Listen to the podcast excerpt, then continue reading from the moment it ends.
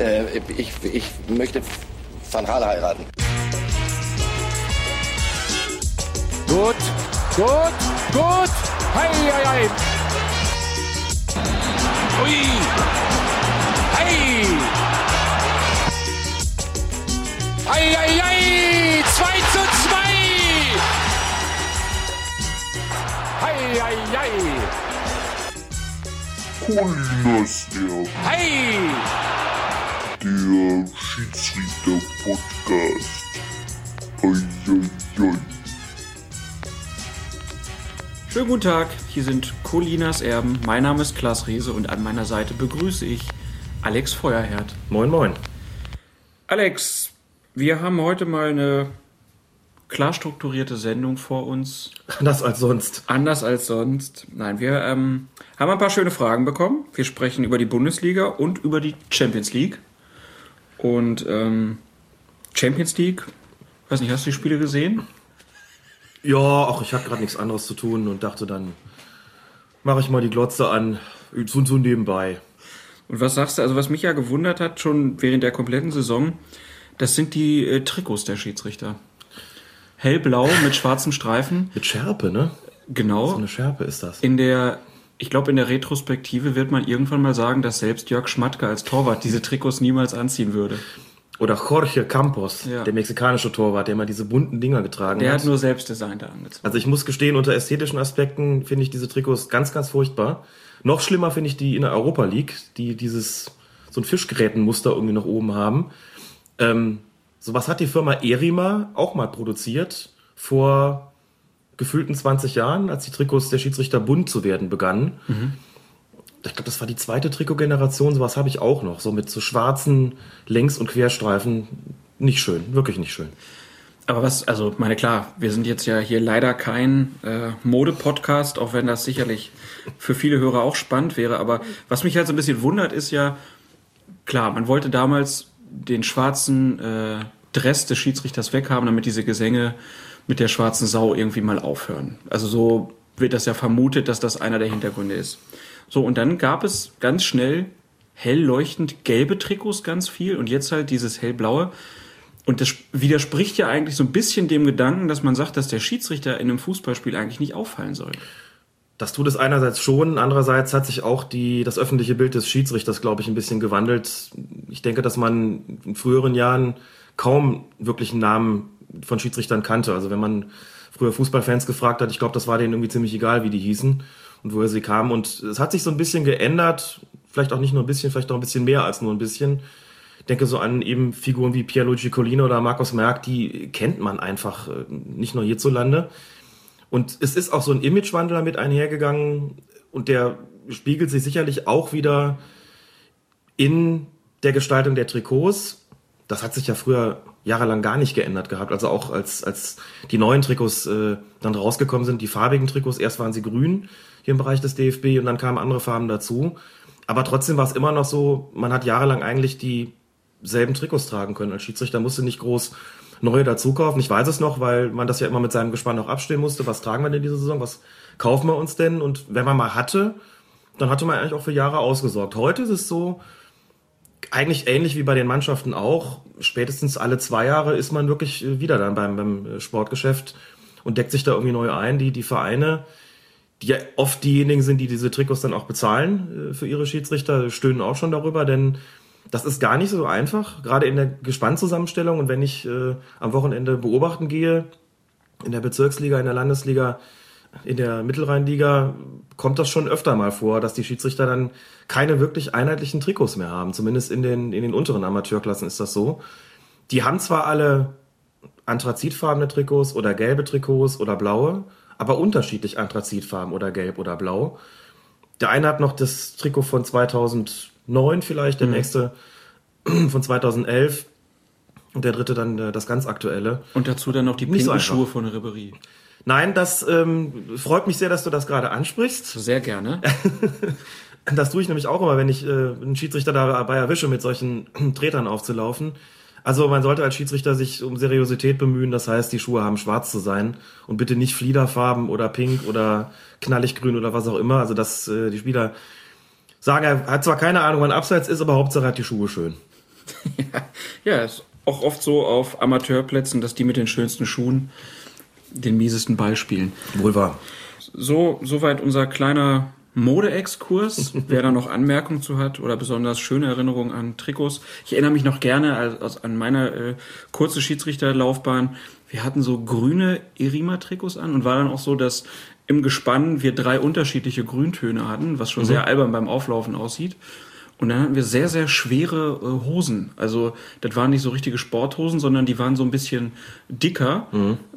Halten bis heute, aber kann man zum Fußball so jetzt nicht anziehen, sondern das war dann halt dafür da, dass man ein bisschen eleganter aussah als die Spieler scheinbar. Hat sich auch alles ein bisschen geändert. Ist alles ein bisschen ähm, modischer geworden, auch im Schnitt. Der gesamte Schnitt, die Hosen waren ja früher auch deutlich kürzer und äh, haben also wirklich, ja, waren, haben sehr früh aufgehört sozusagen. Ich kann mich da noch dran erinnern mit, äh, mit Gram, muss ich sagen.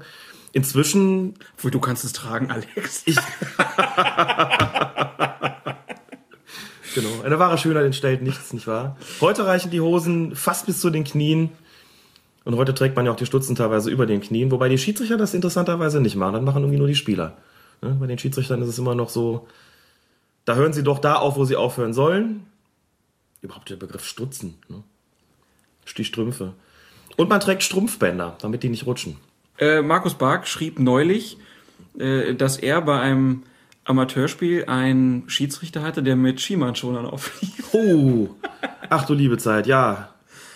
Das ist natürlich im Grunde genommen schrecklich, denn selbst wenn die Gewalt auf den Amateurplätzen tatsächlich zunehmen sollte, ähm, dass ein Schiedsrichter sich schon dahingehend schützen muss, dass er mit Schienbeinschonern aufläuft oder man bekommt bei diversen Sportartikelherstellern tatsächlich auch CS-Gas für Schiedsrichter. Das ist tatsächlich im, ich habe einen, einen Schiedsrichterkatalog von einer sehr bekannten Sportartikel ähm, Marke, die Schiedsrichter ausrüsten. Da kann man so kleine CS-Gasdosen bestellen, um sie an den Schlüsselanhänger zu packen und da, an denen dann auch noch die Pfeife kommt, dass man quasi mit Pfeife und CS-Gas auf den Platz geht. Das wird dort zumindest angeboten. Das hätte ja verheerende Wirkung, wenn, Kann man wohl sagen, ja. wenn Ja. also schon direkt, wenn ich sehe, dass der Schiedsrichter mit sowas auf den Platz kommt.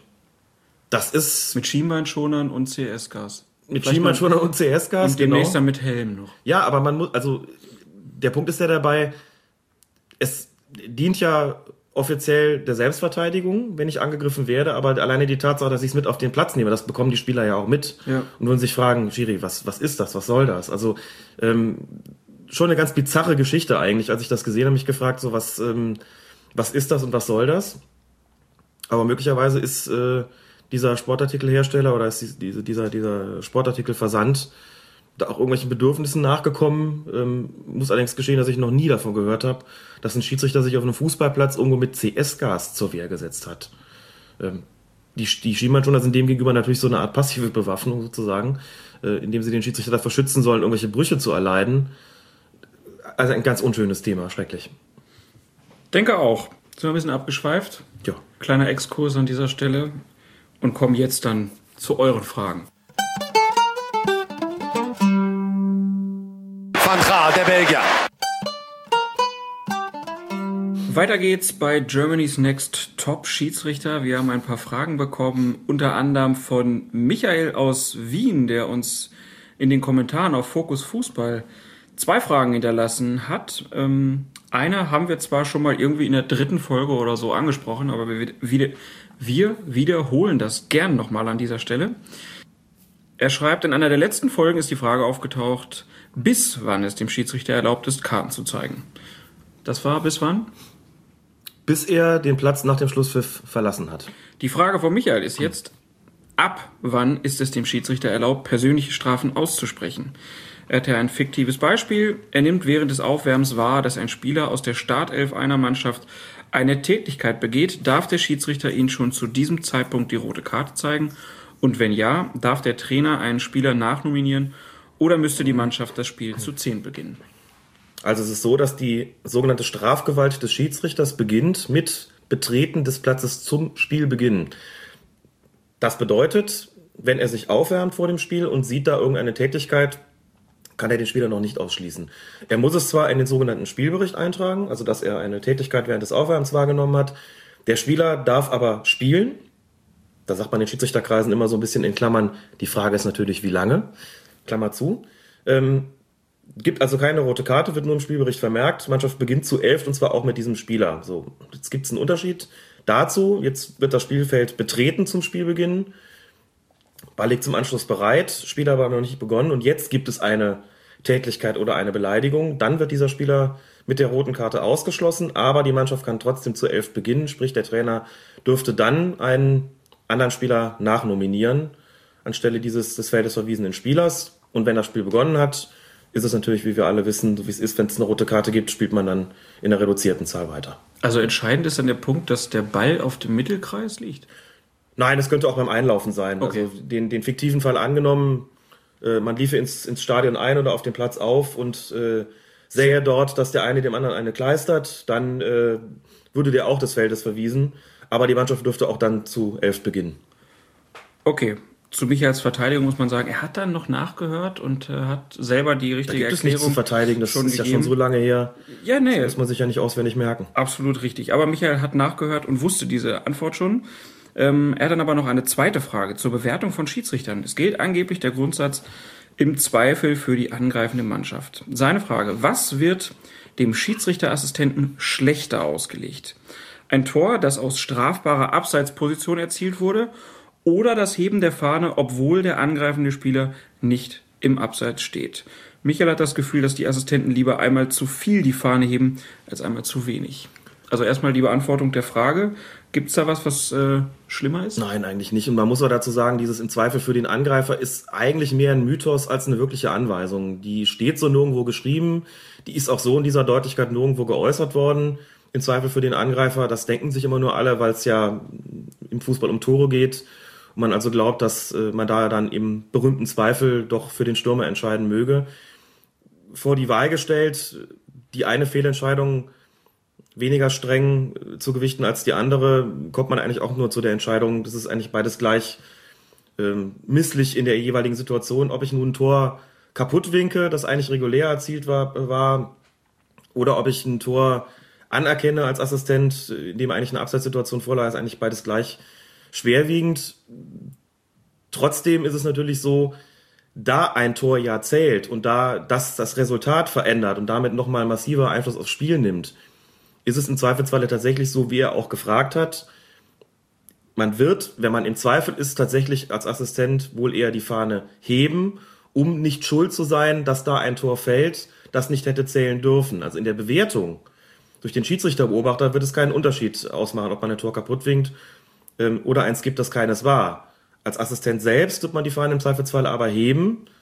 Denn wie gesagt, wenn das Tor zählt, ist das eigentlich die gravierendere Entscheidung, als wenn ich den ein Tor kaputt winke und die Mannschaft dann sagt, na gut, wir können ja noch eins erzielen. Also das ähm, ist tatsächlich so, dass man da rein psychologisch gesehen im Zweifelsfalle, wenn man das dann so, so sagen kann, ähm, die Fahne eher einmal zu viel hebt als einmal zu wenig. Redest du hier jetzt von einer bewussten Entscheidung oder einer Nein, unbewussten? unbewussten Entscheidung. also du glaubst du aus der Beobachtung heraus und auch aus deinem eigenen Erleben, dass man dann einfach so der Reflex ist eher da, die Fahne hochzureißen. Absolut, der Reflex ist da und deswegen tue ich mich auch so ein bisschen schwer zu sagen, im Zweifel, denn im Zweifel setzt ja voraus, dass ich mir nicht ganz sicher bin, was habe ich da eigentlich gerade gesehen, aber ähm, diese Prozesse des Fahnehebens beim, beim Abseits automatisieren sich sehr, sehr stark. Das heißt, ich nehme was wahr und reagiere dann als Assistent ganz ähnlich, wie ich als Autofahrer reagiere, wenn ich bremsen muss. Ich mache es einfach. Ich denke nicht drüber nach. Und so wie mein Fuß dann auf das Bremspedal wandert, ähm, geht mein Arm mit der Fahne in die Höhe, wenn ich den, den Eindruck habe und zu dem Urteil komme, der stand nicht nur im Ab- Abseits, sondern hat auch aktiv eingegriffen. Und wenn ich einen Zweifel habe, ist das ja sozusagen eine bewusste, ein bewusster Prozess, aber das ist im unmittelbaren Ablauf des Spiels oft gar nicht so gegeben. Also ich sage, ich konnte es jetzt gar nicht sehen. Also man entscheidet doch irgendwie ziemlich intuitiv, so wie man es wie man's gelernt hat und wie man sich sozusagen antrainiert und dann irgendwann auch automatisiert hat als Schiedsrichterassistent. Gut. Michael, vielen Dank für deine Fragen. Grüße zurück nach Wien. Und dann haben wir noch eine Frage über Facebook bekommen, über den Account von Fokus Fußball. Benjamin Herbst äh, schreibt, Hallo Colinas Erben, mir fällt in letzter Zeit vermehrt eine Unsitte bei Kopfballduellen auf. Und zwar meint er zu beobachten, dass der vorne stehende Spieler gar nicht mit zum Kopfball springt, um dadurch ein Aufstützen oder ein Ellenbogenvergehen zu erzwingen. Also erstmal vielleicht die Frage, hast du auch das Gefühl, dass das ein, eine Unsitte ist, die sich so ein bisschen äh, verbreitert hat in der Fußballszene? Könnte ich empirisch weder belegen noch widerlegen. Subjektiv würde ich sagen, nein, habe ich nicht. Also, wenn ich jetzt überlege, dass das im Champions League Halbfinal Hinspiel zwischen Bayern und Barcelona war es ja so, dass Dante mhm. ähm, vor dem 1 zu 0 zum Kopfball hochgegangen ist und äh, ich glaube, es war Jordi Alba ähm, überhaupt nicht mit hochgestiegen ist und keinerlei Anstalten gemacht hat, überhaupt diesen Kopfball zu bekommen. Und wir uns dann die Frage gestellt haben, das, was Dante da mit seinen Händen gemacht hat, als er quasi ganz oben war, ja. die er einfach nur auf, auf dem Körper abgelegt hat, war das schon ein Aufstützen, also erfüllte das schon den, den, den Straftatbestand sozusagen des Aufstützens? Ähm, oder war das einfach noch eine fußballtypische Bewegung, wo man sagt, der hat da nicht viel mehr gemacht, als zu sagen, sich so ein bisschen, ein bisschen Führung zu holen für die Hände und äh, haben das äh, eigentlich mit der letztgenannten Option beantwortet. Alles in allem habe ich jetzt nicht den Eindruck, dass mh, die Zahl der Spieler signifikant zugenommen hat, die einfach am Boden bleiben, um dieses, wie er schreibt, Aufstützen zu erzwingen. Eigentlich nicht. Gut, aber gesetzt den Fall, ähm, dass es vielleicht öfter so ist äh, oder auch nicht. Also seine Frage ist dann, warum wird bei solchen Duellen, wenn klar ist, dass dieser Spieler gar kein Interesse hatte, den Ball zu köpfen, nicht konsequenter auf Unterlaufen entschieden? Weil Unterlaufen doch mal was anderes ist. Ein Spieler kann ja nicht dazu gezwungen werden, zum Kopfball mit hochzusteigen. Wenn der stehen bleibt, dann bleibt er halt stehen. Und das heißt für den anderen, natürlich immer noch, dass er sich nicht aufstützen darf. Er muss den Kopfball schon, schon regelgerecht ausführen. Unterlaufen ist aber was anderes. Unterlaufen ist so dieses klassische Buckel machen. Also das ist auch oft nicht ganz so einfach zu entscheiden. Ist nun der, der äh, abgerundete Rücken des, wie er schreibt, unteren Spielers dadurch entstanden, dass der andere sich auf ihn aufgestützt hat, ihn also runtergedrückt hat? Oder ist das sozusagen eine freiwillige Bewegung gewesen, der also einfach den runden Rücken gemacht hat, um ihn zu unterlaufen, um ihn sozusagen ähm, dazu zu zwingen, sich dann auf ihn zu legen und damit ähm, den Schiedsrichter quasi zu nötigen, zu entscheiden, wir haben jetzt hier ein Offensivfoul sozusagen oder beziehungsweise ein Foul des, des, des oberen Spielers. Klassische Henne-Ei-Fragestellung. Klassische Henne-Ei-Fragestellung war, ähm, kann ich auch von, von, aus meiner Warte sagen, immer sehr unangenehm zu entscheiden, wenn man gesehen hat, der Vordere macht eben so, so, so einen Rundrücken und dann steht man als Schiedsrichter immer da und fragt sich, was ist nun passiert? Hat er das freiwillig gemacht oder hat ihn der obere Spieler dazu gezwungen? Und dann zu entscheiden, also für den oberen Spieler zu entscheiden, zu sagen, der ist ja unterlaufen worden, ist auf jeden Fall die deutlich unpopulärere Entscheidung, mhm. weil natürlich immer alle sagen, der stützt sich doch auf den auf, das ist ja auch das häufigere Vergehen, der stützt sich doch auf den auf. Siehst du das nicht, Schiri? Und die Zahl derjenigen, die sagen, nee, nee, der hat ihn ja wirklich auch unterlaufen, indem er eigentlich gar nicht dazu gezwungen worden ist, den, den Rücken abzurunden. Die Zahl der Leute ist deutlich geringer, also das ist immer die unpopulärere und, und schwerer durchzusetzende Entscheidung gewesen als Schiedsrichter viele machen das dann gerne so, dass sie halt gar keinen Buckel mehr machen, sondern mhm. einfach so einen Schritt nach hinten gehen. Mhm. Für einen Schiedsrichter auch sehr schwer zu erkennen. Macht es auf jeden Fall schwieriger zu beurteilen, keine Frage. Und wie gesagt, klar, wie bei dem, bei dem Bayern-Barcelona-Spiel, wo dann äh, der obere Spieler ja einfach gar nicht anders kann, als irgendwann mal irgendwas mit seinen Händen anzustellen, um die, die Balance auch zu halten. Wenn er da hochgestiegen ist, erschwert das Ganze dann zusätzlich, weil dann viele sagen, ja, der hat sich doch bei dem aufgestützt oder zumindest den, den unteren Spieler daran gehindert, zum Kopfball hochzugehen. Im Falle des Spielers vom FC Barcelona, finde ich, kann man das klar verneinen. Der wollte nicht mit hochgehen und Dante hat ihn an gar nichts gehindert. Insofern nach wie vor reguläres Tor. Dann haben wir hoffentlich damit die Frage von Benjamin Herz beantwortet und kommen jetzt zu ein paar Fragen, die uns via Twitter erreichten. Tim Fay, der ist als FC Bayern Support unterwegs bei Twitter, fragt, Elfmeter nach Schuss am Tor vorbei und Foul durch Gegner. Wenn der Ball zum Zeitpunkt des Fouls im Aus ist, darf es doch keinen Elfmeter geben, oder? Das schloss sich so ein bisschen an unsere letzte Folge an. Wir werden ja gleich noch äh, bei den Bundesliga-Szenen darauf zu sprechen kommen, auf eine Szene, die in diese Richtung geht. Er hat die Frage aber vorher gestellt. Ähm, es geht, glaube ich, einfach diese, die, in die Richtung, wie lange kann ich das Foul überhaupt ahnden? So, natürlich, wenn der Ball schon im Aus ist und dann erst ein Foul passiert, mhm. kann ich natürlich keinen Freistoß oder keinen Strafstoß mehr geben. Das ist klar, dann ist der Ball ja nicht mehr im Spiel. Wenn ich jetzt so eine Situation habe, wo sich ein Foul ereignet und der Ball kurz nach dem Foul ins Ausrollt, aber bevor der Schiedsrichter gepfiffen hat, kann ich das Foul trotzdem noch ahnen. Das liegt daran, dass der Schiedsrichter ja einen Moment braucht, bis er die Pfeife zum Mund geführt hat und vielleicht auch noch gucken will, ob sich daraus ein Vorteil ereignet oder irgendwie sowas. Also dann ist das immer noch zu ahnden. Der Ball muss zum Zeitpunkt des Fouls im Spiel sein. Das ist das Entscheidende dabei. Wenn der kurz nachher ins Aus geht, bevor der Schiedsrichter gepfiffen hat, macht das nichts, kann ich das Foul immer noch ahnden. Aber wie gesagt, umgekehrt, wenn er im Aus ist und das Foul sich dann ereignet, also in dieser Abfolge, dann kann ich natürlich keinen Freistoß mehr verhängen, eben weil der Ball nicht im Spiel ist. Nächste Frage kommt von Charles Aymar als Aymar-Charles bei Twitter unterwegs. Der fragt, sollten Schiedsrichter nicht öfter Fouls geben, wenn Stürmer weiterlaufen, auch um das sich fallen lassen unnötiger zu machen?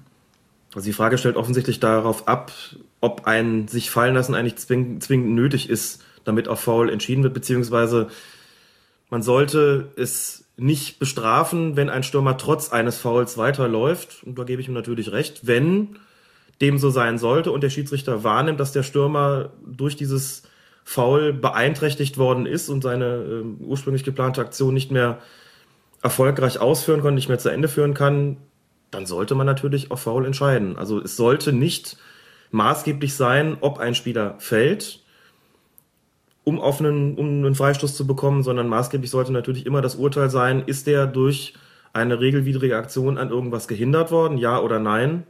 Völlig unabhängig von der Frage, ob er anschließend den Bodenkontakt äh, dann sucht bzw. erfährt oder nicht. Also da gebe ich ihm völlig recht. Dass man darüber hinaus durch eine Entscheidung auf Freistoß, obwohl der Spieler nicht gefallen ist, gleichzeitig noch deutlich macht, dass es gar nicht nötig hier irgendwie sich theatralisch hinfallen zu lassen, um bei mir einen Freistoß zu bekommen, ist dann, sagen wir mal, aus pädagogischer Sicht sicherlich noch ein ganz angenehmer Nebeneffekt. Ja.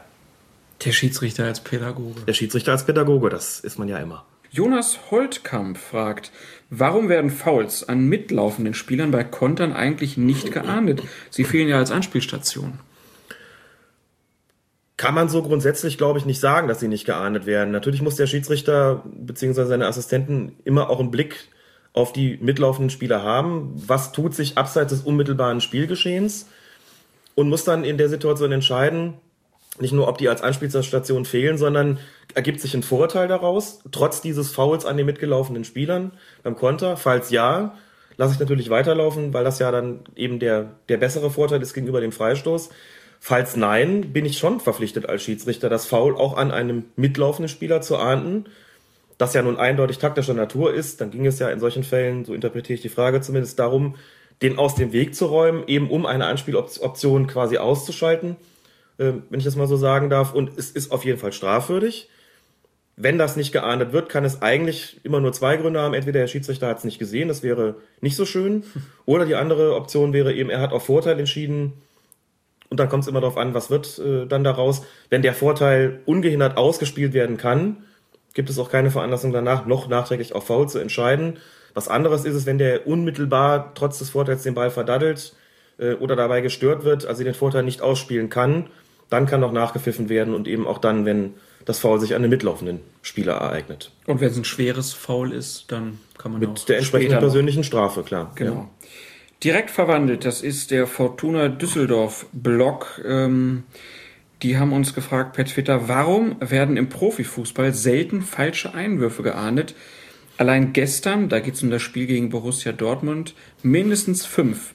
Fällt auch sonst oft auf bestreite ich ganz einfach mal, habe ich auf, Twitter auch schon entsprechend geantwortet. Ich behaupte, dass Einwürfe viel, viel häufiger falsch aussehen, als, wirklich falsch, als sie wirklich falsch ausgeführt werden. Was meinst du damit?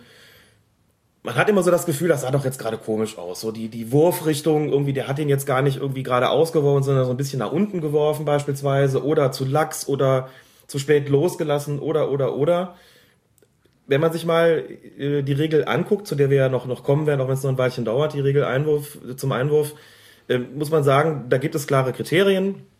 Zum Beispiel, dass der Spieler mit äh, beiden Beinen am Boden sein muss, also nicht springen darf. Beim Einwurf beispielsweise, dass er eben mit einem Teil des Fußes die Linie berühren muss. Das heißt, er darf auch ein bisschen im Feld stehen. Die Frage hatten wir, glaube ich, auch schon mal.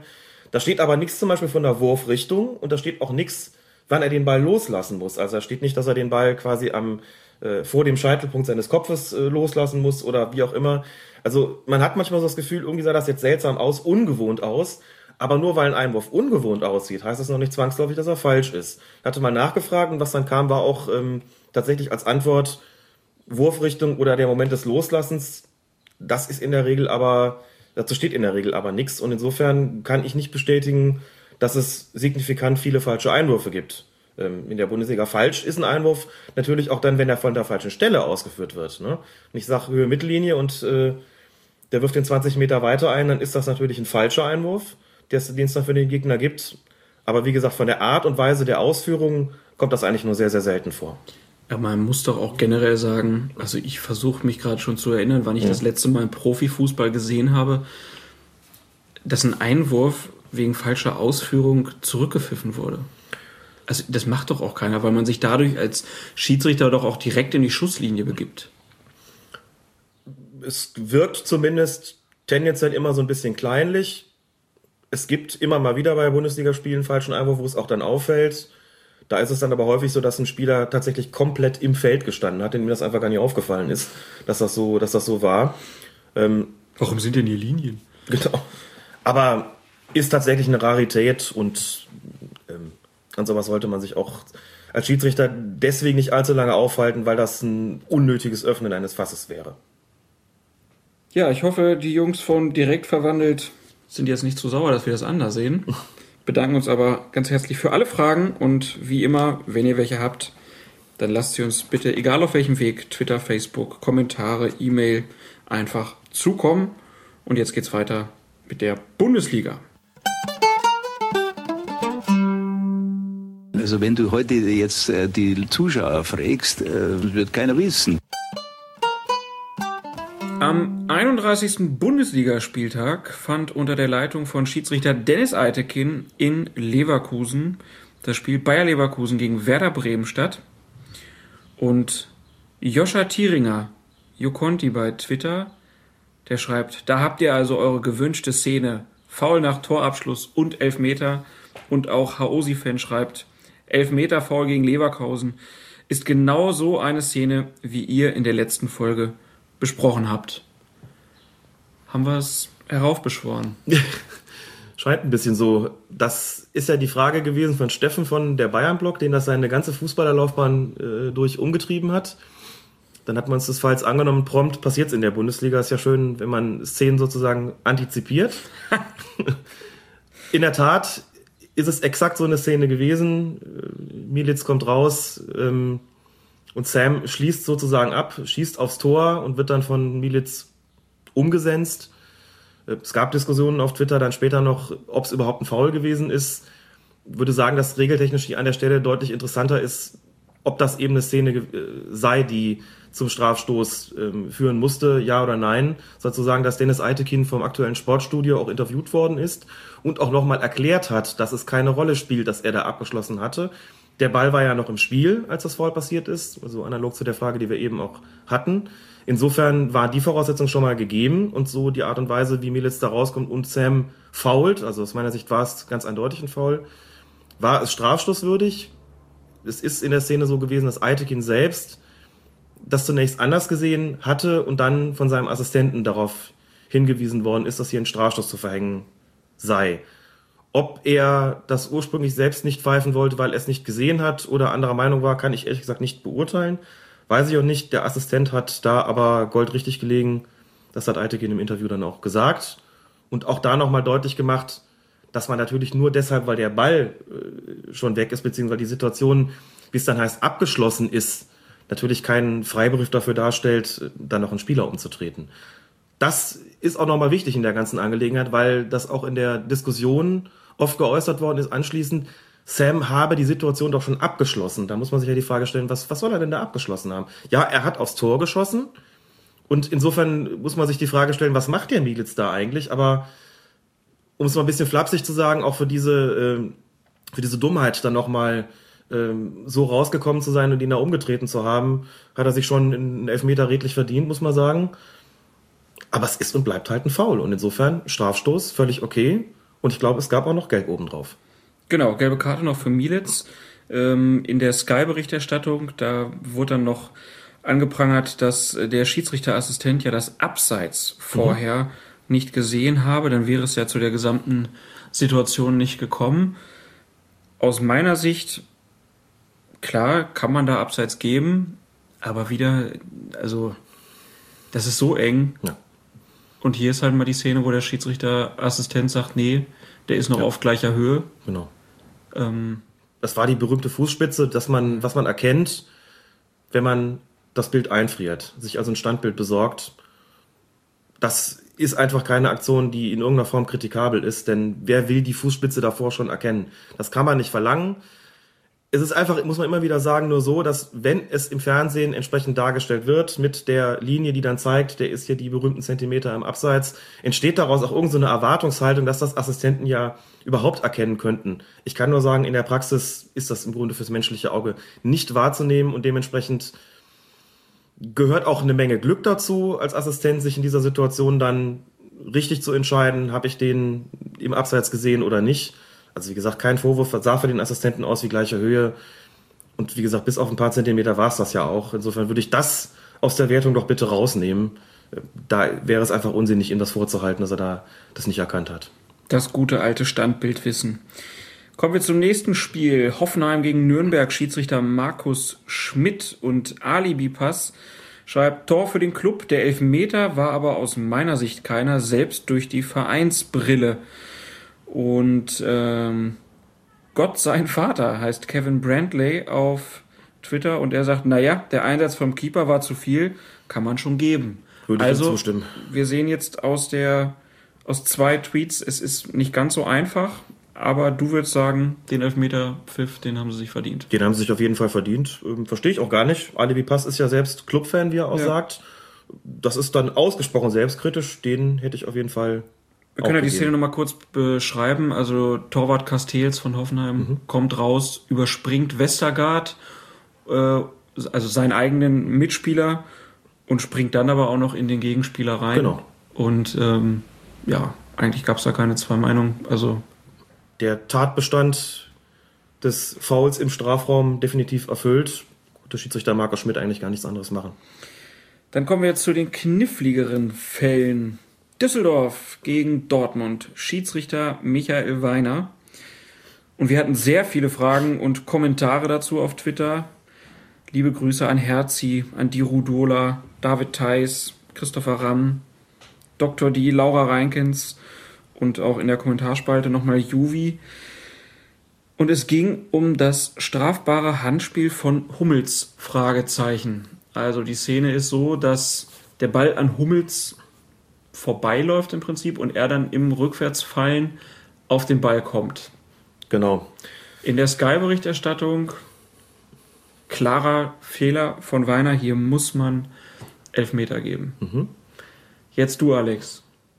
Aktuelles Sportstudio, Oliver Schmidt, vertretbare Entscheidung weiterlaufen zu lassen. Kicker Sportmagazin fand die Entscheidung auch vertretbar und ich glaube, wir haben es schon mal gesagt, da der Kicker relativ eng am DFB dran ist, kann man fast schon davon ausgehen, dass sie sich die DFB-Meinung da eingeholt haben, die dann offensichtlich, wenn es denn so gewesen sein sollte, lautet, dass Weiterspielen richtig gewesen ist. Also ich habe mir die Szene wirklich x-mal angeguckt und da das Ganze ja auch noch wahnsinnig schnell geht und ähm, ist es erst recht natürlich schwer zu beurteilen. In der Originalgeschwindigkeit sieht man einfach nur Hummels Feld und der hält irgendwie den Ball auf.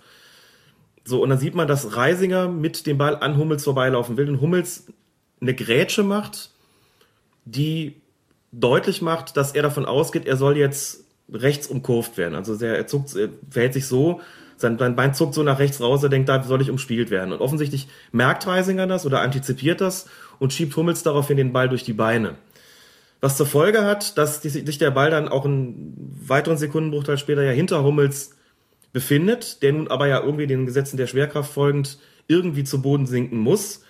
Und das tut, indem er eben sich nach rechts dreht, in die Bewegung, in diese Richtung ist er eh schon unterwegs gewesen, will sich abstützen auf dem Boden, aber da, wo er sich abstützt, ist der Ball, der sich hinter ihm befindet, den er aber in dem Moment nicht sieht und auch gar nicht angucken kann. Das ist für mich der entscheidende Punkt an der ganzen Situation. Der kann es bestenfalls ahnen, wo der Ball ist, der ihm gerade durch die Beine geschoben worden ist. Wie gesagt, wir reden hier wirklich von Sekundenbruchteilen. Ähm, natürlich hat er in dem Moment gerade gemerkt, ich bin da irgendwie gerade verladen worden.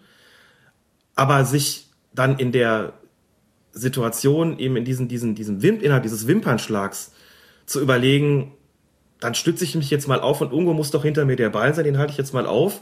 Und dann pfeift der Schiedsrichter aber nicht, weil das ja irgendwie gar nicht absichtlich rüberkommt, weil ich den Ball gar nicht angucke. das ist irgendwie zu abwegig. Also man muss ja schon klare Kriterien haben. Die Twitterin Strickler hat das sehr, sehr schön formuliert. Er hat nämlich gesagt oder geschrieben, ich komme zu dem Ergebnis, dass viel dringender noch als der Chip im Ball, der Chip im Kopf benötigt wird. Die Frage nach Absicht oder Nicht-Absicht stellt sich im normalen Ligabetrieb ja wesentlich häufiger als die, ob der Ball nur vollständig über der Linie war oder nicht. Also mit anderen Worten, man hätte hier beurteilen müssen, was wollte Hummels da eigentlich. Und um die Frage der, der Strafbarkeit bei einem Handspiel zu beantworten, muss man eben auf diese Absicht Bezug nehmen und die ist für mich hier nicht gegeben gewesen. Einfach weil man Hummels schlechterdings nicht unterstellen kann, dass er wusste, wo der Ball ist und dass er den Ball auch bewusst mit der Hand aufgehalten hat. Und da würde ich dann auch sagen, in dubio pro reo im Zweifel für den Angeklagten Hummels in dem Fall. Er hat ihn zwar aufge aufgehalten mit der Hand, aber ich konnte da keine Absicht erkennen. Ähm, da muss man dazu sagen, er merkt in dem Moment auch, oh, ich bin mit der Hand am Ball. Und einen weiteren Sekundenbruchteil später zieht er den Arm dann weg und legt sich mit dem Gesicht auf den Ball. Mhm. Also, wie um klar zu machen, ich wollte da gar nichts mit der Hand und ich tue die auch ganz schnell weg, um hier deutlich zu machen, äh, es soll gar niemand die, die, die Chance bekommen, hier mich äh, des strafbaren Handspiels zu überführen und schießt den Ball dann anschließend weg. Wie gesagt, das alles, worüber wir jetzt zehn Minuten lang sprechen, innerhalb aller, aller, aller kürzester Zeit. Da kam noch die Frage dann, ob er den Ball mit seinem Gesicht nicht so blockiert habe, dass man einen indirekten Freistoß hätte geben müssen. Auch die Frage schnell zu beantworten, nein. Denn den Ball eingeklemmt hätte er nur dann, wenn da ein Düsseldorfer in der Nähe gewesen wäre, den, der den Ball hätte spielen können. Das war da aber nicht so. Wenn man sich die Szene nochmal anguckt, wird man sehen, der Reisinger schon mit dem Protestieren äh, äh, beschäftigt und andere Düsseldorfer sind nicht in der Nähe und dann war der Ball auch ganz schnell weg. Also da war nichts Strafbares dabei, das, das Gesicht auf den Ball zu legen.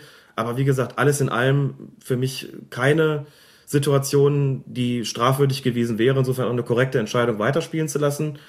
Strickler hatte mir Standbilder zukommen lassen, aus denen auch hervorgeht, dass Weiner die Sicht verdeckt war. Es war gar nicht von Reisinger selbst, sondern ich glaube, äh, weiß gar nicht, wer es gewesen ist, ein weiterer Düsseldorfer Spieler stand ihm im Prinzip vor der Linse. Das heißt, er hat gar nicht das großartig sehen können. Der Assistent hat zwar vielleicht eine Sicht darauf gehabt, allerdings war das eigentlich schon außerhalb seines, seines Anzeigebereichs, also äh, auch schon jenseits des Elfmeterpunkts sozusagen aus seiner Sicht und natürlich außerhalb des Strafraums.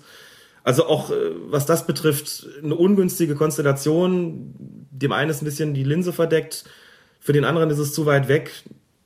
Das kommt dann noch dazu, dass man als Schiedsrichter nicht guten Gewissens einen Strafstoß geben kann, wenn man es nicht hundertprozentig gesehen hat. Aber wir beurteilen es ja auf der Grundlage dessen, was wir gesehen haben, können sozusagen nur zusätzlich anmerken, wie hat der Schiedsrichter das denn wahrgenommen. Aber ich komme, wie gesagt, auch nach zehn, zwölfmaligen Angucken immer noch zu, zu dem Schluss, dass es vollkommen in Ordnung war, hier weiterlaufen zu lassen. Ich konnte da keine Strafbarkeit erkennen. Es ist aber in dem Fall jetzt nun so, dass Hummels nach hinten fällt und mhm. das komplette Stadion ja eigentlich eine bessere Sicht ja. dann auf den Ball hat als vielleicht der Schiedsrichter. Mhm. Und er bekommt den Ball wirklich gegen die Hand. Das ist ja, ja das ist ja unzweifelhaft. Unzweifelhaft, oh Gott. Ähm, kann man ihm dann nicht auch Fahrlässigkeit dann vorwerfen? Also, dass er da dann zwar vielleicht nicht absichtlich gehandelt hat, aber dass das, ja, dass er da so ungeschickt handelt, dass man auch mhm. das mit einem Elfmeter ähm, bestrafen hätte müssen? Da muss man jetzt wirklich das Regelwerk zur Rate ziehen und da gibt es den Begriff der Fahrlässigkeit als Kriterium für eine Strafbarkeit nur bei Fouls, aber nicht beim Handspiel. Also ein fahrlässiges Handspiel gibt es nicht. Beim Handspiel muss, wie gesagt, Absicht vorliegen und Fahrlässigkeit ist dafür kein Kriterium. Jetzt könnte man sagen, war die Handhaltung unnatürlich? Hm? Also dieses Hilfskriterium, was ja auch schon eine ganze Weile haben, würde ich sagen, nein, war sie, war sie nicht, denn er muss sich ja irgendwie abstützen. Er ist schon nach rechts unterwegs, muss ja irgendwie auch gucken, dass er, also was soll er machen? Er kann sich die Hand da ja nicht abhaken, er muss sich irgendwo abstützen. Ich fand die Körperbewegung, die er da gemacht hat, auch in dem Sinne natürlich das, äh, er hat sich nicht irgendwo abgestützt, wo man das nicht erwarten könnte. Und seine Körperfläche vergrößert er auch nicht, denn Vergrößerung der Körperfläche heißt im Klartext die Arme abspreizen. Nach vorne, nach oben, zur Seite, um den Körper eben größer zu machen. Hier hat er ja keine Arme abgespreizt, sondern sich, wie gesagt, einfach aufgestützt. Das heißt, unnatürlich war ja auch nichts. Fahrlässigkeit zählt nicht. Alles in allem, klar, ähm, wird der Ball durch die Beine gespielt und kommt dann rutscht dann just, äh, oder die, die Hand ist just dort, wo der Ball dann durchrutscht. Und das stützt sich darauf auf. Es gibt auch ein Standbild, das wurde dann, glaube ich, in der Rheinischen Post, meine ich, abge abgebildet, wo man richtig sieht, wie er wirklich voll auf den Ball langt und man das Gefühl bekommen kann, nun muss aber doch klargestellt sein, dass es ein absichtliches Handspiel ist. Da kommt man wieder so ein bisschen in den Bereich, dass Standbilder und vor allen Dingen Superzeitlupen auch täuschen können.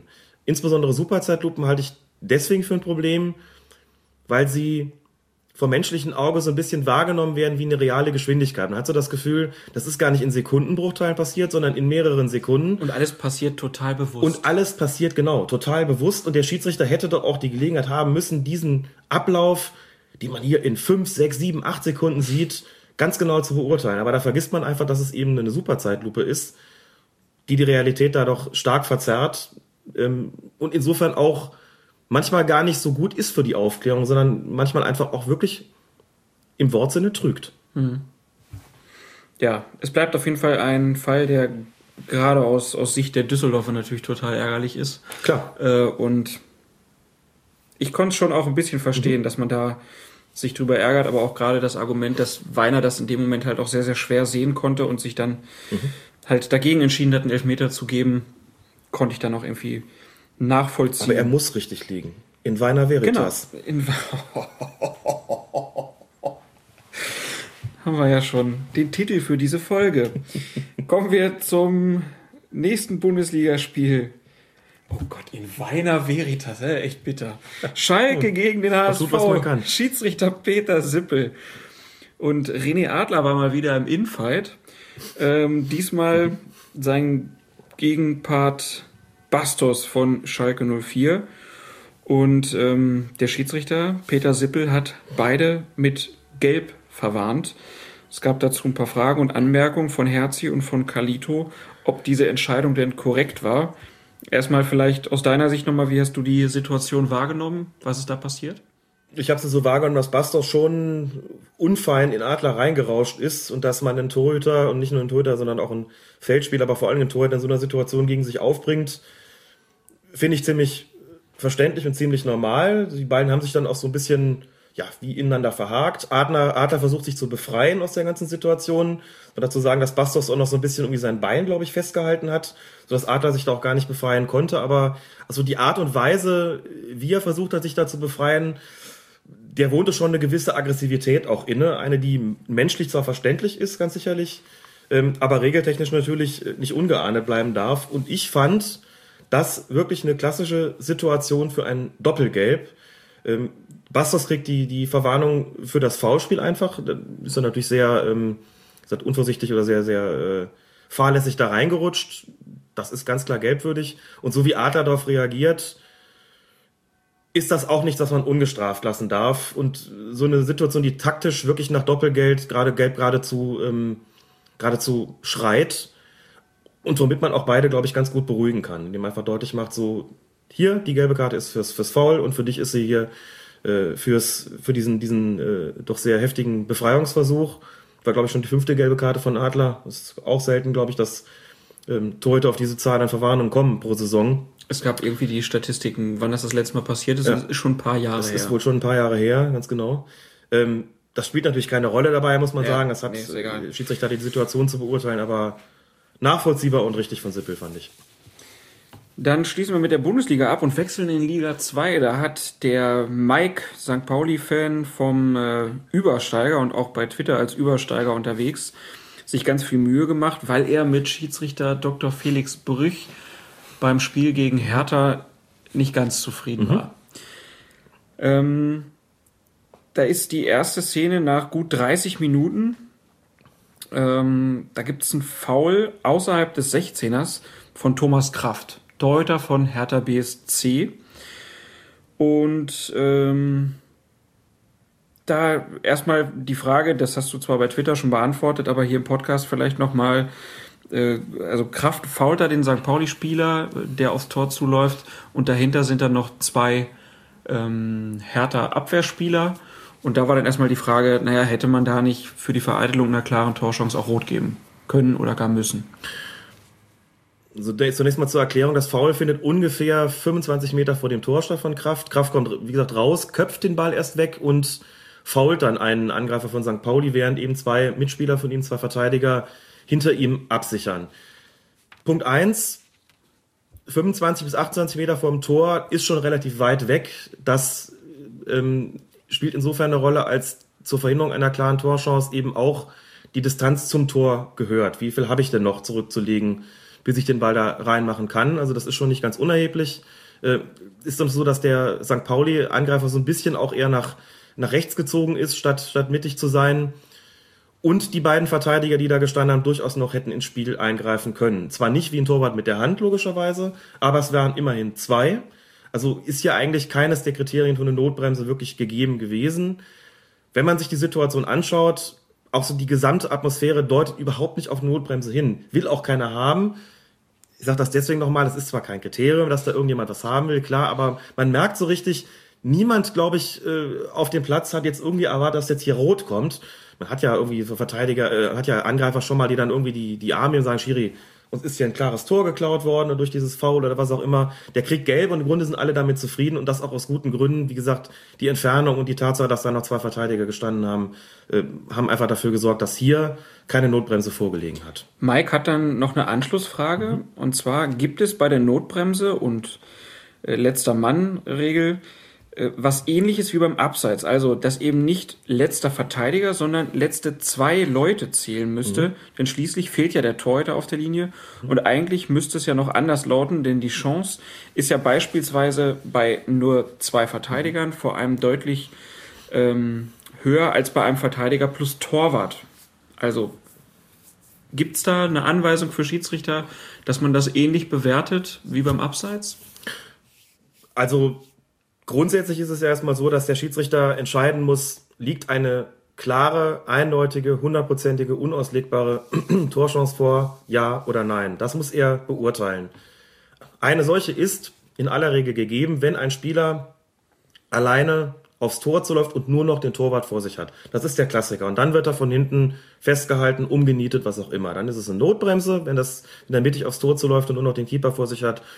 Damit sind dann auch alle einverstanden, dass es da rot gibt, weil das der Klassiker ist. So, wenn man jetzt überlegt, der Torwart ist draußen, wie viele Verteidiger dürfen oder müssen denn da am Start sein, damit man genauso von der Notbremse spricht? Klar, wenn es nur einer ist, wird jeder sagen, ja, na gut, also der Torwart, der die Hände benutzen darf, äh, also dann ist ein Verteidiger dem gegenüber ja mit, mit weniger äh, legalen Mitteln ausgestattet, um jetzt das Tor noch zu verhindern, ist klar.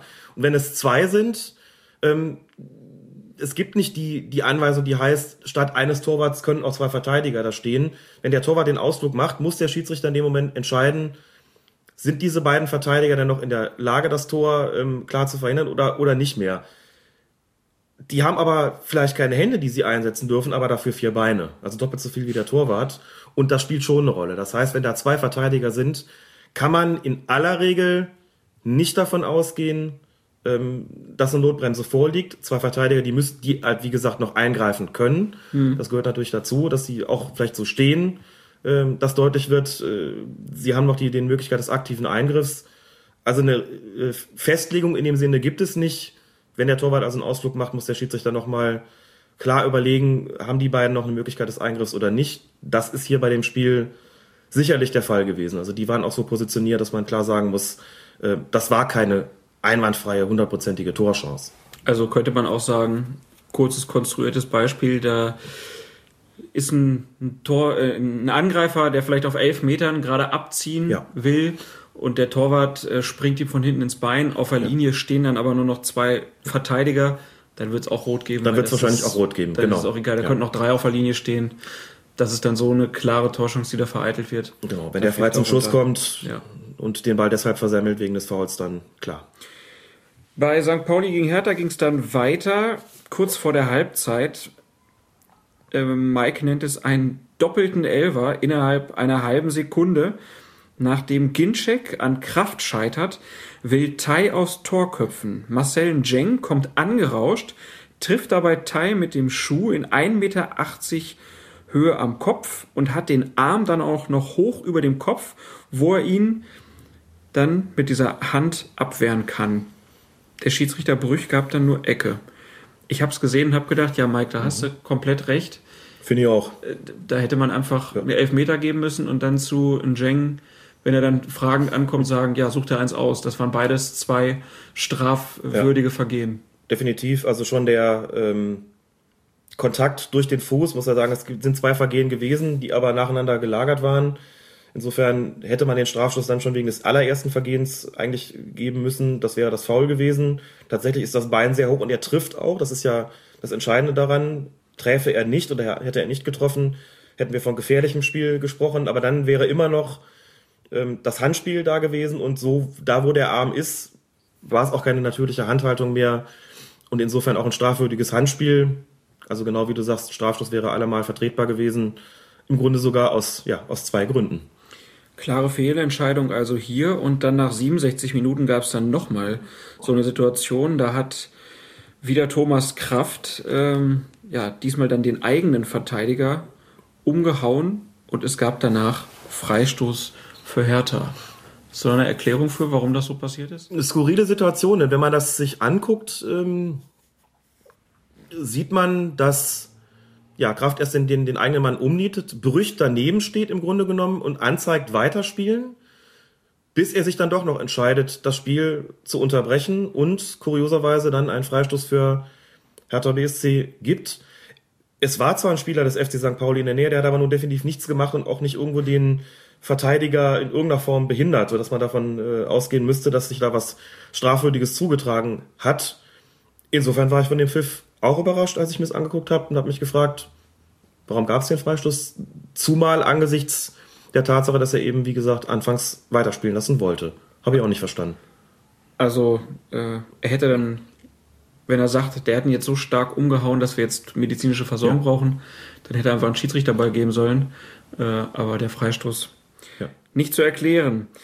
Dann 83. Minute, wieder Thomas Kraft. Diesmal gibt der Ebbers erst einen Faustschlag ans Kinn, äh, gibt zwar einen Elfmeter, aber es gibt dann nicht mal Gelb-Rot, sagt Mike. Und er fragt, wenn es dafür kein Gelb-Rot gibt, wofür denn dann?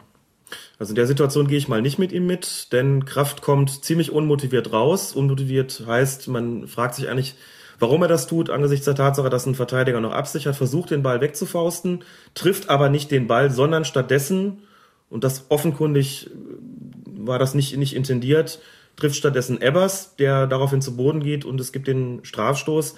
Ich fand diesen Hieb eigentlich nicht so schlimm, also nicht, nicht, äh, nicht verwarnungswürdig und somit konnte ich auch nachvollziehen, dass es da keine gelbe rote Karte gegeben hat, sondern dass es da beim Strafstoß blieb.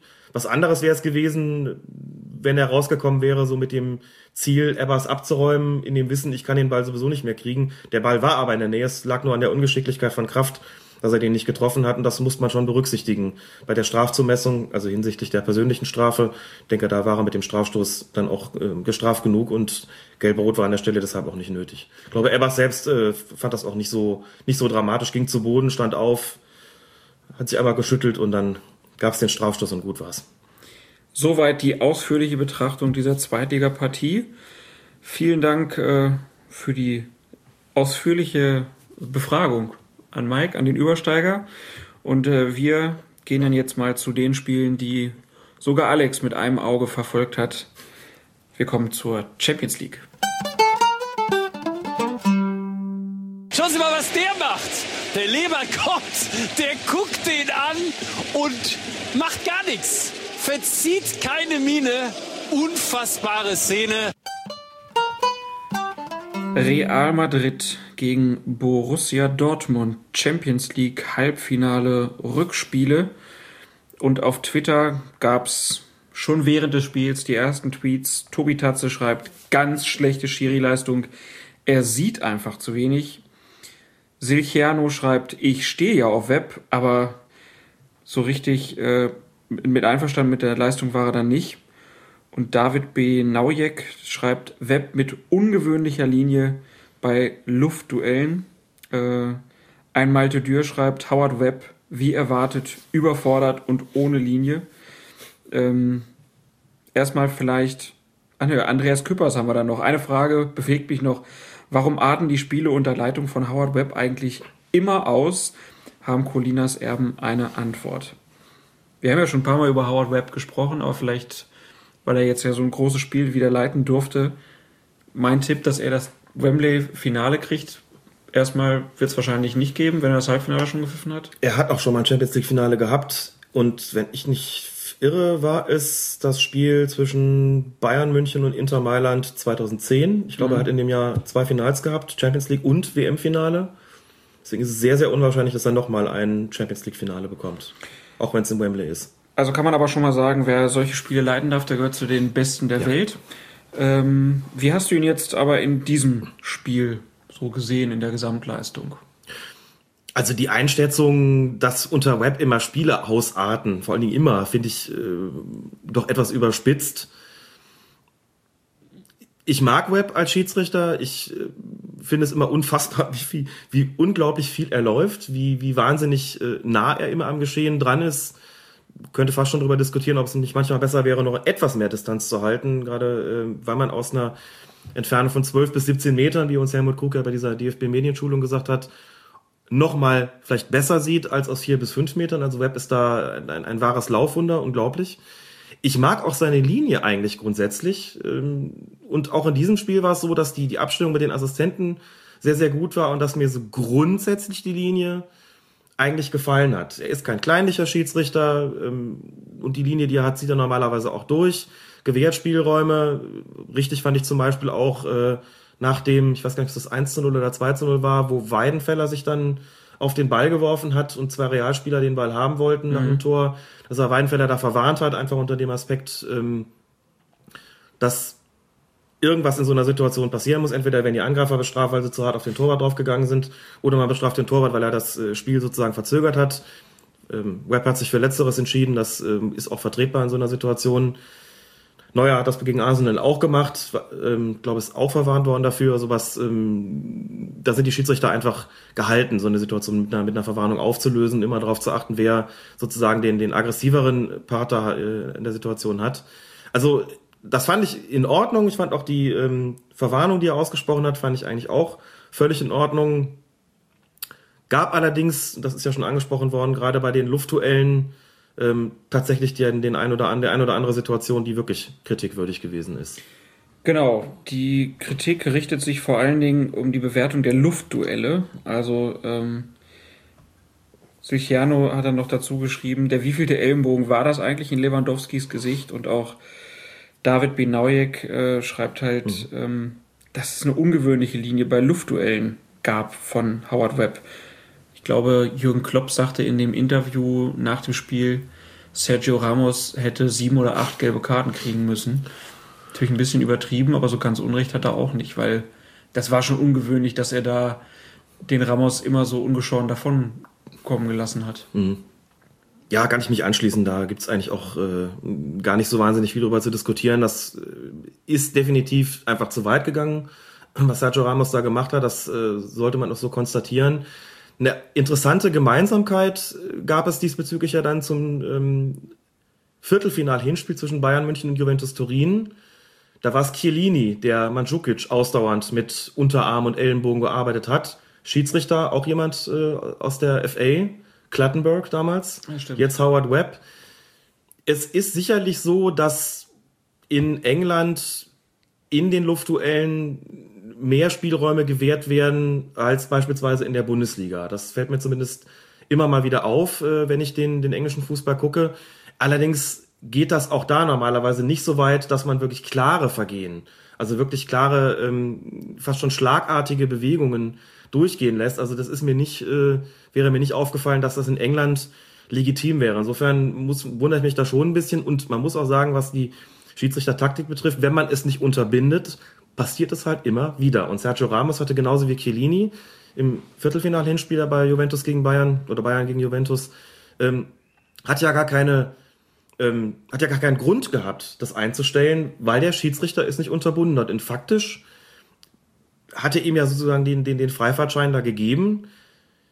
Denn ich schließe aus, dass Webb diese Zweikämpfe nicht wahrgenommen hat. Er hat es schon gesehen und hat, glaube ich, eher die Spielweise für zulässig erklärt. Und das fand ich an der Stelle tatsächlich zu weit gehen. Nichts gegen eine großzügige Linie.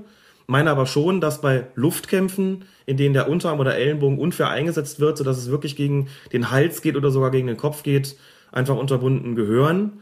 Das ist eigentlich auch die Anweisung im internationalen Fußball und ich fand, dass Web da nicht so gut beraten gewesen ist, es einfach laufen zu lassen.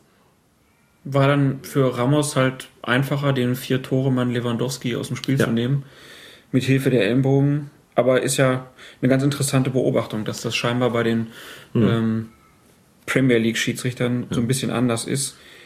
Kannst ein bisschen daran, also Howard Webb, dass er so kritisch gesehen wird, liegt das vielleicht auch äh, an der Boulevardberichterstattung der Bild, die er dann so groß getitelt hat, äh, da wird uns ein Drittligaschiedsrichter geschickt. Das müsste man die Leute fragen, die den Beitrag gelesen und daraus den Schluss gezogen haben, dass man eben auch nur einen drittklassigen Schiedsrichter bekommt bei diesem Spiel. Sozusagen, äh, dass Howard Webb in der Tat kurz vorher ein, ein Drittligaspiel gepfiffen hat. Das äh, ist aber bei, bei allen Schiedsrichtern so. Die pfeifen ja nicht nur Spiele in ihrer höchsten Leistungsklasse, also sprich immer der jeweiligen ersten Liga international, sondern die pfeifen auch mal Spiele in der zweiten oder dritten Liga ihres Landes. Insofern sind sie dann auch mal ausnahmsweise Zweit- oder Drittligaschiedsrichter, also ist überhaupt nichts Ungewöhnliches. Und er durfte dann ja auch ganz zufällig in der Premier League Ja. Manchester United gegen Chelsea Also, pfeifen. Ne, das- also Insofern weiß ich nicht, was das soll. ohne Brisanz. Und man weiß bei Web ja auch, dass er äh, sehr hoch gehandelt wird äh, von, von der FIFA und von der UEFA, dass er ähm, wirklich gute Spiele bekommt im internationalen Rahmen und das normalerweise ja auch zu Recht. Wie gesagt, ich fand auch in dem Spiel eigentlich seine Linie in Ordnung, hat mir gut gefallen, mit Ausnahme der Luftkämpfe, bei denen er an meiner Ansicht nach auch hätte konsequenter vorgehen sollen. Das ist eigentlich auch international die entsprechende Anweisung. Da war er mir zu großzügig. Aber ansonsten kann man auch, wie ich finde, nicht sagen, dass das Spiel ausgeartet ist. Also dazu gehört dann doch noch ein bisschen mehr als vier, fünf äh, Unterarmeinsätze gegen Lewandowski nicht zu ahnen. Das ist unschön, aber noch kein Kriterium für Ausarten. Eine Szene, die dann doch aber noch äh, groß diskutiert wurde, auch weil Mourinho eine rote Karte eigentlich gefordert hat für wieder Mats Hummels, der so ein bisschen Probleme mit seinen Händen hat. Wer pfeift da? Ähm, die, die Szene war am Strafraum. An Mats Hummels wird der Ball so, also er fällt und bekommt dann den Ball an den Arm. Ähm, hat er gelb gekriegt? Und es ist nicht mal geahndet worden. Das, Also gar nichts äh, Nein, nein. Web hat auf Weiterspielen entschieden. Zu Recht? Ich finde schon. Mich hat die Situation spontan ein bisschen erinnert an das äh, Champions League Halbfinal-Rückspiel der vergangenen Saison, Real Madrid gegen Bayern München, wo es ziemlich zu Beginn einen Strafstoß für Real gab, den äh, Cristiano Ronaldo dann auch verwandelt hat, und eine gelbe Karte gegen Alaba, der auch im Fallen den Ball eigentlich mehr an die Hand bekommen hat, als dass er ihn aktiv mit der Hand gespielt hätte. Und ich fand das auch in dieser Situation, äh, ich, ich fand es in dieser Situation richtig vom Web, dass er da weiterspielen lassen hat. Man sieht übrigens auch ganz schön im, im Fernsehen, wenn man sich die Szene betrachtet, dass Web direkt auf die Situation schaut, wieder aus einer Entfernung von, ich weiß nicht, acht, maximal zehn Meter, absolut freie Sicht hat und sich entscheidet, das war keine Absicht. Ich finde es richtig, finde dass Mourinho, das war vollkommen überzogen, rot wäre es ohnehin nicht gewesen. Wenn überhaupt, wäre es ein, ein Freistoß gewesen. Der Kicker wollte auch eine gelbe Karte für Hummels haben, plus Freistoß selbstverständlich, den es ja, wie gesagt, nicht gab.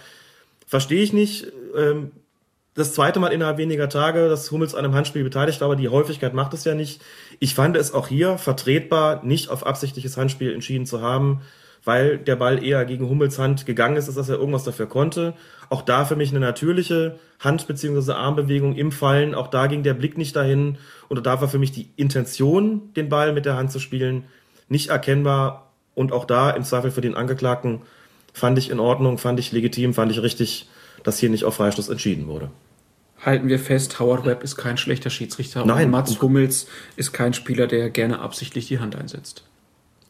Zumindest nicht bewusst. Kommen wir zum zweiten Spiel, was dich vielleicht auch ein bisschen interessiert hat. Barcelona gegen Bayern.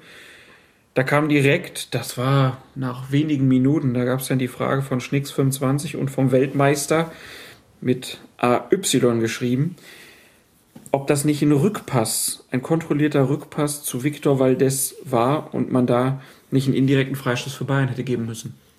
Hätte ich in der Originalgeschwindigkeit auch erwartet und nach Betrachten der Zeitlupe auch. Da grätscht ein Spieler des FC Barcelona in den Ball. Er, er grätscht gar nicht so richtig. Also er, er, es ist nicht so mörderkontrolliert, aber es ist jetzt nicht, dass er da jetzt aus zur Grätsche ansetzt und dann mit der Fußspitze das Ding noch gerade so spielt, sondern ja, also es ist keine Grätsche im klassischen Sinne, sage ich jetzt mal. Okay, er, sp er spielt den Ball, auf jeden Fall sagen wir es zunächst mal so, in Richtung seines eigenen Torwarts zurück. Jetzt muss man dazu sagen, um äh, damit ein Rückpass strafbar ist, muss er absichtlich unkontrolliert mit dem Fuß zum Torwart zurückgespielt worden sein. Schiedsrichter Damirs Komina hat sich entschieden, dass das nicht der Fall gewesen ist. Ich hätte es vertretbar gefunden, hier zu pfeifen, weil es für mich tatsächlich so aussah, dass der spanische Spieler das durchaus kontrolliert und absichtlich getan hat. Ich habe mich ehrlich gesagt auch gewundert, dass Victor Valdez den Ball mit der Hand aufgenommen hat. Ich hätte so eine, eher so eine Reaktion erwartet, dass der den jetzt nach vorne drischt. Das machen ja viele Torhüter, wenn sie sich nicht ganz sicher sind, ob das Ja. jetzt Absicht war oder nicht, um auf Nummer sicher zu gehen, um auf gar keinen Fall einen indirekten Freistoß gegen sich gepfiffen zu bekommen. Dass dieser Pfiff nicht kam, kann ganz viele verschiedene Gründe haben. Ich nehme einfach mal zugunsten des für mich ansonsten ausgezeichneten pfeifenden Schiedsrichters Komina an, dass er sich gedacht hat, ich bin mir nicht ganz sicher, ob es Absicht war oder nicht, beziehungsweise ob es eine kontrollierte Rückgabe war oder nicht. Vielleicht war es auch einfach eine unkontrollierte Grätsche, die dann eben zum Torwart gekommen ist. Und wenn ich Zweifel habe, entscheide ich mich dann auch für den Angeklagten und lasse hier weiterlaufen. Man sah schon an den Protesten der Bayern und an der gesamten Situation, dass da wohl schon mit dem Freistoß gerechnet worden ist. Auch Victor Valdez konnte den Ball da gar nicht schnell genug loswerden. Das deutet immer schon so ein bisschen darauf hin, äh, dass sie sich schon im Klaren darüber sind, dass das möglicherweise nicht ganz in Ordnung gewesen ist. Also ich hätte es vertretbar gefunden, ähm, finde es aber auch nicht arg, da nicht zu pfeifen, sondern davon auszugehen, dass es vielleicht nicht absichtlich geschehen ist. Und wenn man dann noch berücksichtigt, Champions League Halbfinale nach, ich weiß nicht, was es war, fünf Minuten, acht Minuten, zehn Minuten, äh, dass man da nicht auf so eine schwerwiegende, nicht so eine schwerwiegende Entscheidung vielleicht treffen will, wenn man nicht die absolute Not hat, also wenn es sozusagen unauslegbar ist, dann gibt man vielleicht auch keinen indirekten Freistoß aus fünf bis sieben Metern, sondern sagt dann, okay, ich bin mir nicht ganz sicher, also lassen wir mal hier an der Stelle weiterlaufen und ähm, kann man auch vertreten. Aus meiner Sicht war das auch eigentlich die ja, fast einzig strittige Szene, die es in dem Spiel gab. Damir Skomina hat dann auch vom Kicker die Note 1 bekommen. Ist das eigentlich selten, dass ein Schiri die 1 bekommt? Ja, vom Kicker ganz selten. Schreibt dann noch dazu, absolut souverän, unaufgeregte Körpersprache, fehlerlos. Fehlerlos haben wir jetzt gesagt, Ja. vielleicht nicht ganz, aber trotzdem eine unglaublich gute Leistung von Skomina. Sehr gute Abstimmung auch mit seinen Assistenten, muss man sagen, und insgesamt einfach sehr wohltuend geleitet, fand ich. Die Zweikampfbeurteilung hat mir gut gefallen. Wie gesagt, die ganze Körpersprache, das ganze Auftreten, muss dazu sagen, Skomina kommt aus Slowenien, also einem Land, das selbst der international nicht unbedingt im Spitzenbereich angesiedelt ist, ist aber schon seit 2009 in dieser Elitegruppe der, der ähm, UEFA-Referees, hat auch bei der ähm, letzten Europameisterschaft und drei Spiele gepfiffen, unter anderem das Viertelfinalspiel zwischen Deutschland und Griechenland. Und wenn ich nicht irre, auch schon einige Jahre zuvor bei der EM in Österreich und der Schweiz. Und ich meine, dass der Tribünenverweis für Löw und Hickersberger auf sein Konto gegangen ist.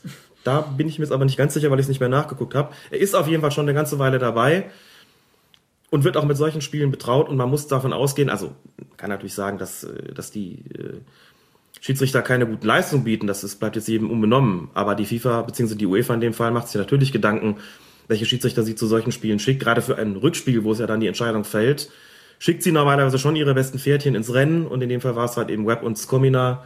Und wenn das ein slowenischer Schiedsrichter bekommt, dann hat das auch seinen Grund. Da wurde im Vorfeld schon wieder viel zu viel darüber diskutiert. No, da kommt einer aus Slowenien. Der kennt das doch gar nicht, statt mal zur Kenntnis zu nehmen, dass der Mann schon ziemlich lange da in der Spitzengruppe rumturnt und in aller Regel auch wirklich einen sehr, sehr guten Eindruck macht. Und das hat er ja auch bestätigt. Kann man vielleicht nochmal zu Howard Webb nochmal kurz zurückspringen. Ähm, was ja auch exzellent funktioniert hat, war die Abseitsbewertung in dem Ja, Spiel. ganz genau. Da hat er im Team, da haben sie sehr gut funktioniert. Ähm, das nochmal eine kurze Anmerkung dazu. Wir hatten dann noch eine Frage äh, zum Finale dann, was ja jetzt Bayern gegen Borussia Dortmund heißt. Wir haben das, glaube ich, schon mal beantwortet, beantworten das aber gerne nochmal. Tiffer fragt, ähm, wäre ein deutscher Schiedsrichter in einem Finale FCB BVB möglich? Theoretisch schon, denn es ist ja so, dass es zwei Mannschaften aus einem Land sind. Also warum soll der Schiedsrichter nicht aus dem Land kommen, theoretisch? Denke mal, dass aber in dem Fall Wolfgang Stark nicht in Frage käme, weil er demselben Landesverband angehört wie der FC Bayern München und Felix Brüch natürlich ganz genauso. Ähm, Das wäre dann schon mal nicht so, aber das macht die UEFA normalerweise nicht. Also nach allem, was ich weiß, war in den Fällen, die es bis jetzt gegeben hat, wo es, wo es Endspiele gegeben hat zwischen zwei Mannschaften aus einem Land, kam der Schiedsrichter nicht aus diesem Land. erinnere mich, dass ich glaube 2000, oh Gott, wann war es? Drei, vier, gab es mal ein Endspiel zwischen Inter Mailand und dem AC Mailand, das Markus Merck gepfiffen hat. Und das, dass er auch sehr gut gepfiffen hat. Ich kann da jetzt keinen Tipp abgeben. Das können wir vielleicht Vögel überlassen. Ähm, die Ja, obwohl Schiedsrichter. du hast jetzt beim DFB-Pokalfinale, Ja, hast du Manuel Gräfe schon vor Wochen richtig vorausgesagt als Schiedsrichter. Aber im internationalen Bereich ist es noch mal ein bisschen schwieriger. da ist es schwieriger, glaube ich, äh, kommen möglicherweise noch mal mehr in Frage und muss auch gestehen, dass ich da nicht ganz so bewandert bin, was den Blick der FIFA, der UEFA, ich sage immer FIFA, der Blick der UEFA auf diese Schiedsrichter betrifft, wie im Bereich des DFB. Bei meinem Tipp fürs DFB-Pokalfinale ähm, war es deshalb deutlich einfacher, weil ich einfach mal die Schiedsrichter aus dem Rennen genommen habe, die schon mal Pokalfinale gepfiffen haben und weil ich die Schiedsrichter aus dem Rennen genommen habe, die ähm, demselben Landesverband angehöre wie entweder Bayern München oder der VfB Stuttgart. Dann bleiben zwar immer noch eine ganze Menge übrig, aber unter denen muss man dann vielleicht einfach gucken, wer ist denn derjenige, der schon am längsten da oben mit dabei ist. Und das war Manuel Gräfe und dass der in Berlin wohnt, spielt ja nun keine Rolle. Ne? Ist ja keine Berliner Mannschaft beteiligt. Insofern fand ich, lief das doch relativ logisch auf Manuel Gräfe hinaus und insofern war der Tipp auch nicht besonders gewagt. Steht endlich mal ein Berliner im Pokalfinale. Steht nicht mal Berliner im Pokalfinale. Ich Vielleicht dann glaube, ausverkauft. glaube allerdings, dass vor Jahr und Tag auch schon mal Peter Gabo aus Berlin ein Finale gepfiffen hat und der kommt ja, ja, der kommt wie gesagt ja auch aus Berlin. Also es ist, glaube ich, nicht das erste Mal, dass ein Berliner Schiedsrichter das DFB-Pokalfinale in Berlin pfeift. Aber das müsste ich jetzt nachgucken. Gut, aber die Hertha, die Amateure waren. Die Amateure waren, genau. Aber sonst haben sie ja Gegen nicht so Bayer viel, Leverkusen. Sonst haben sie nicht so viel gerissen da in letzter Zeit. Gut, dann machen wir den Deckel bei der Champions League jetzt einfach mal zu. Genau. Und dann haben wir gleich noch ein paar Anmerkungen. Da ist nämlich ein bisschen was Kurioses hier im Kölner Raum passiert. Lassen Sie mich diesen Spielverlauf kurz skizzieren. Lassen Sie mich diesen Spielverlauf kurz skizzieren. Skizzieren wir kurz den Spielverlauf. Bevor wir nach Köln gucken, gucken wir noch einmal in die Schweiz. Guido Sprenger, Sprenger spricht bei Twitter, hat geschrieben, dass es da den Fall gab, dass ein Schiedsrichter einen Gegenspieler beleidigt hat und seine Frage ist... Gegenspieler, ein Spieler. Ein ja. Spieler. In dem Fall wurde es ein Gegenspieler dann ja irgendwie. Wir haben 22 Gegenspieler in jedem Spiel. Und äh, Guidos Frage ist, gab es das in Deutschland auch schon mal? Ja Fälle, sind dir da Fälle bekannt? Also es gab mal Ende des vergangenen Jahrtausends, ich glaube es war, ja, es war tatsächlich 1999, gab es mal ein legendäres Bundesligaspiel zwischen dem SSV Ulm und Hansa Rostock. Schiedsrichter Herbert Fandl, damals der junge Herbert Fandl noch. Ist das das, wo... Ja. Skandal! G- Genau, das ist das Spiel gewesen, in dem Herbert Fandl vier Ulmer des Feldes verwiesen hat und zusätzlich noch, ich glaube, den Ulmer Manager und Trainer Martin Andermatt. Martin Wenn ich Andermatt, nicht was irre. macht der eigentlich? Das kann ich dir aus dem Der Kopf heraus noch nicht Trainer sagen. in Liechtenstein und so. Egal. Einer der beiden Schiedsrichterassistenten von Fandel, damals Detlef Schütz, heute Schiedsrichterobmann in einem Fußballkreis im Fußballverband Rheinland auf jeden Fall. Damals, wie gesagt, Schiedsrichterassistent von Fandel, soll damals Martin Andermann mit den Worten Halt die Fresse beleidigt haben. Jetzt ist der Ton zwischen Schiedsrichtern und Spielern und Trainern sicherlich manchmal rau, aber Beleidigungen sollten sich eigentlich ausschließen. Wenn ich nicht irre, ist Detlef Schütz damals für mehrere Wochen vom DFB aus dem Verkehr gezogen worden, weil das, wie gesagt, ruchbar wurde und gerade nach so einem Spiel war die Stimmung natürlich eh schon angespannt mit den vielen Platzerweisen und da gab es dann einen, auch einen für den Schiedsrichterassistenten, der, wie gesagt, Martin Andermann da mit wenig freundlichen Worten angegangen ist. Das zumindest äh, wüsste ich aus dem Bereich der Bundesliga. Naja, und dann ähm, im Amateurbereich ähm, kann ich mich ja selbst als Beispiel nehmen. Vorgeworfen worden ist mir das ja auch mal. 2000, wann war es denn? 2003 hatte ich das Kölner Derby zwischen Fortuna Köln und Viktoria Köln gepfiffen. Im Mittelrhein-Pokal damals hatte eine gelb-rote Karte gegen einen Spieler namens Jens Rehagel, Rehagel, da war doch was. genau, Sohn von, der sich nach Erhalt der gelb-roten Karte noch bitterlich bei mir beklagt hatte und ich ihm gesagt hat, dass er doch bitte jetzt den Platz verlassen möge und wenn er Gesprächsbedarf habe, dann könne er den mit seinem Vater ausmachen, aber nicht mit mir. Das war natürlich nicht besonders nett von mir und das war auch nicht richtig, das weiß ich auch. Was ich aber nicht gesagt habe, ist das, was dann anschließend dick im Express schon, nämlich geh doch zu deinem Scheißvater. Das wurde behauptet, also es wurde behauptet, ich habe Jens Riagel, hätte Jens Riagel beleidigt. Kam dann auch zu einer Sportgerichtsverhandlung, in der unter anderem das zur Sprache gekommen ist und am Ende stand eine längere Sperre für Jens Rehagel, weil er mich auch noch ein bisschen bedrängt hatte in der Situation. Mhm. Ich fing mir eine Rüge ein vom Sportrichter, der auch sagte, Herr Feuerherd, das machen Sie aber nicht, so ein Spruch. Ne? Was hat denn der Vater von Jens Rehagel damit zu tun? Da hat er auch vollkommen recht gehabt. Was aber auch klar geworden ist, ich hatte ihn nicht beleidigt, das war aber seine Behauptung. Also eine recht unschöne Geschichte. Insofern weiß ich auch, wie sich das anfühlt, wenn man das vorgeworfen bekommt. Und man sollte da einfach in seinem Ton immer korrekt bleiben und auch im Eifer des Gefechts sollte einem nicht sowas rausrutschen. Und wie gesagt, auch wenn ich ihn da gesagt, nicht beleidigt habe, das war natürlich so nicht in Ordnung. War Rehagel da schon Bayern-Trainer? Da war er schon Bayern-Trainer gewesen. Ja, ach so, daher weht der Wind, okay. Gut, ähm, das ist also dein Erlebnis, was da nicht so schön war. Mhm. Jetzt haben wir hier einen Kölner Fall.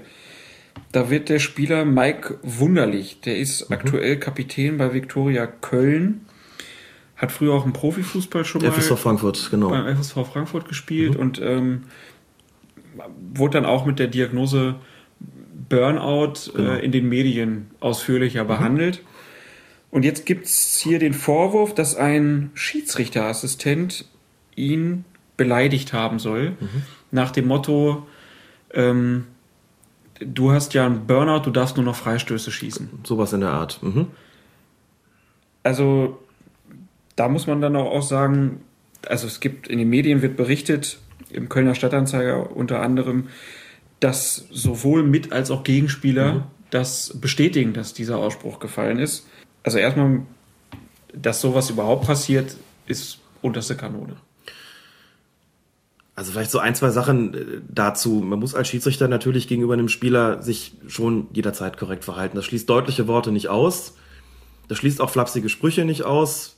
Auch Dinge, von denen die Öffentlichkeit vielleicht nicht immer Kenntnis erhalten sollte. Aber es darf nicht beleidigend sein. Da ist definitiv eine Grenze. Und es versteht sich von selbst, dass dazu natürlich auch gehört, dass man nicht auf irgendwelche Krankheiten anspielt, dass man nicht auf irgendwelche religiösen Präferenzen, die Hautfarbe, sexuelle Orientierung etc. abstellt. Ob das so geschehen ist, wie es kolportiert wird von Seiten von Viktoria Köln, kann ich natürlich nicht beurteilen. Wie man so schön sagt, das ist momentan noch ein schwebendes Verfahren. Die Sportgerichte werden sich natürlich darum kümmern, denn Mike Wunderlich hat dann offensichtlich auch den Schiedsrichter oder den Assistenten nach dem Schlusspfiff beleidigt, dafür eine rote Karte bekommen. Dadurch wird das Ganze ja in den Spielbericht eingetragen, wird jetzt zur Verhandlung kommen. Und wenn es also heißt, beide Seiten hätten den Vorfall mitbekommen und könnten bezeugen, dass äh, Mike Wunderlich vom Schiedsrichterassistenten auf seinen, wegen seines äh, früheren Burnouts da in irgendeiner Form angegangen worden ist, dann wird das sicherlich beim, vor der, vor der, bei der Sportgerichtsverhandlung zur Sprache kommen. Ähm, ich würde das gerne abwarten und sage das auch unter dem Aspekt, dass bei dieser bei dieser Geschichte bei mir mit Jens Rehagel, von der ich eben kurz erzählt habe, die wie gesagt auch vom Sportgericht gelandet ist, hatte damals der Verein Viktoria Köln auch Zeugen aufgefahren, die, die eben bezeugen wollten, dass ich zu ihm gesagt hätte, geh doch zu deinem Scheißvater. Das hatte ich nicht gesagt und das konnte von ihnen auch keiner bezeugen, weil es auch nicht so gewesen ist. Und da haben sich Leute zu Wort gemeldet, die 50 Meter weiter gestanden haben und dem Sportrichter weismachen wollten, sie hätten ganz genau gehört, was ich da gesagt äh, haben soll. Also das ist ähm, dann immer auch ein bisschen mit Vorsicht zu genießen. Insofern ist es momentan natürlich noch in dem Zustand, dass es behauptet wird. Ob es so gewesen ist oder nicht, kann ich, wie gesagt, nicht, äh, nicht beurteilen. Als Außenstehender sollte es so sein, ist es eine grobe Verfehlung. Selbstverständlich vom Schiedsrichterassistenten. Das wird dann auch seine Konsequenzen haben, wie es damals auch bei Detlef Schütz Konsequenzen hatte, als er Martin Andermatt, Andermatt beleidigt hat. Sowas geht nicht. Und natürlich, wie gesagt, jemanden auf seine Krankheit äh, anzusprechen oder den damit irgendwie äh, zu verarschen, das geht, ginge natürlich gar nicht wenn es denn so gewesen sein sollte, was sich ja sicherlich noch rausstellen wird. Liegt jetzt dann bei der Sportsgerichtsbarkeit da genau. der Wahrheit nachzukommen. An dem Fall werden wir sicherlich dranbleiben. Trotzdem ist diese Folge von Colinas Erben die 22. mittlerweile damit jetzt beendet. Wir blicken mal kurz auf die nächste. Nächste Woche gibt es nichts, weil ich in Berlin bin. Aber wenn in der Bundesliga irgendwas passiert, dann überlegst du dir vielleicht nochmal eine Text-Sonderausgabe zu machen. Genau. Schauen wir mal. Und wenn ihr irgendwelche Fragen habt, dann meldet euch einfach äh, bei Twitter oder in den Kommentaren oder so. Und ja, wir bemühen uns weiterhin darum, dass wir ein Interview, was wir vor einiger Zeit geführt haben, dann mal veröffentlichen können.